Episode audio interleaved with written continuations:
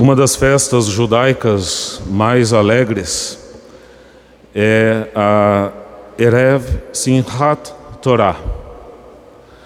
Quando termina o ciclo do ano onde se completa um ciclo da leitura das Escrituras. Os judeus nas sinagogas retiram da arca sagrada os rolos das Escrituras, abraçam e dançam com eles.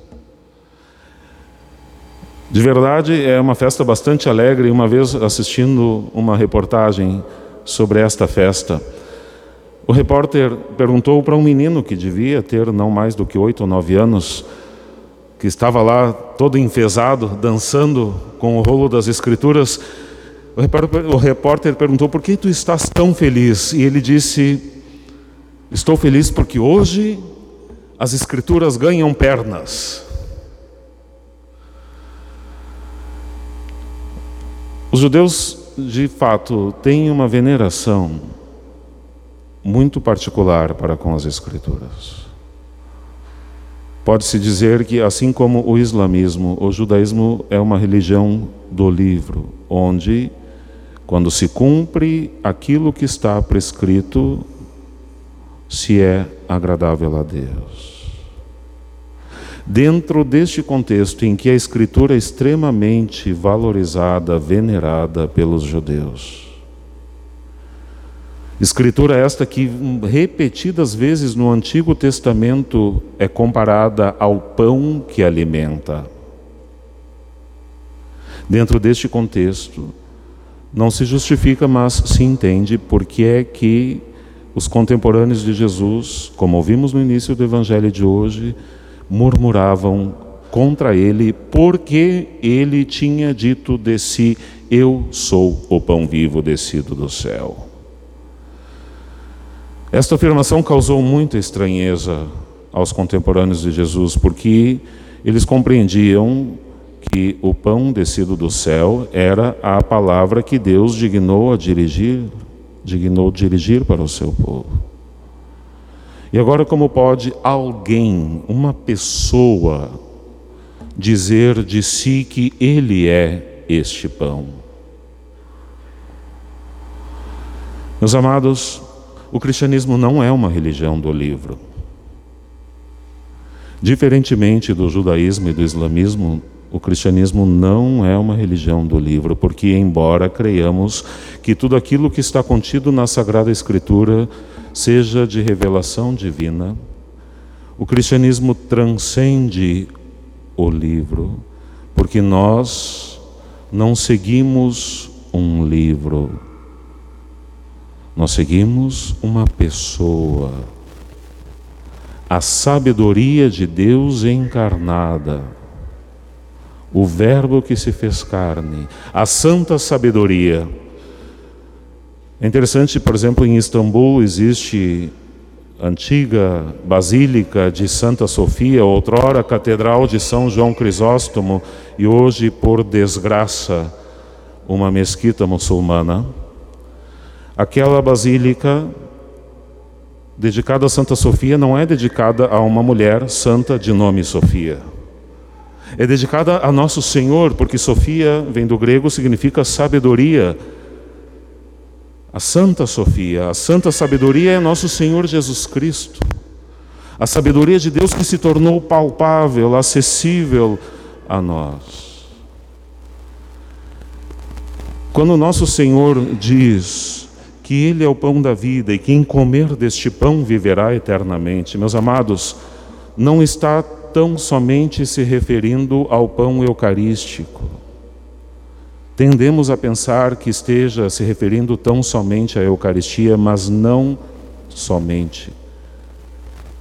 Faz referência também à palavra que deve ser alimento para nossa alma, que deve ser degustada, que deve ser assumida por nós. Não à toa, que temos na igreja duas mesas de igual dignidade.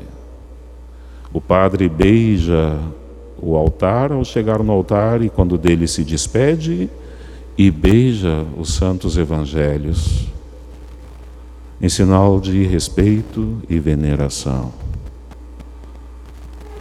Portanto, a mesma atenção, o mesmo carinho, o mesmo zelo que devemos ter para com o Santíssimo Sacramento deve ser tido também para com as Sagradas Escrituras. A liturgia da palavra, a primeira parte da missa, não é assim uma introdução da missa, uma pré-missa, ou apenas um prefácio, algo dispensável. É preciso que nos alimentemos desta palavra. Não à toa, nosso Senhor diz: Ninguém pode vir a mim se o Pai que me enviou não o atrair. Ora, todo aquele que escutou o Pai e por ele foi instruído, vem a mim. Precisamos de ser instruídos pela palavra. Daqui brotam pelo mínimo dois propósitos, meus amados. Se já o fazemos, que melhoremos a qualidade da nossa meditação das Sagradas Escrituras que tenhamos, ainda que sejam alguns minutos por dia, para ler, meditar e rezar a partir do Evangelho do dia. Para que cresçamos na familiaridade com nosso Senhor. Para que pouco a pouco passemos a pensar da forma como Jesus pensava, sentir como Jesus sentia, agir segundo o Senhor agia. Mas para isso é preciso que tenhamos intimidade com Ele. E um segundo propósito,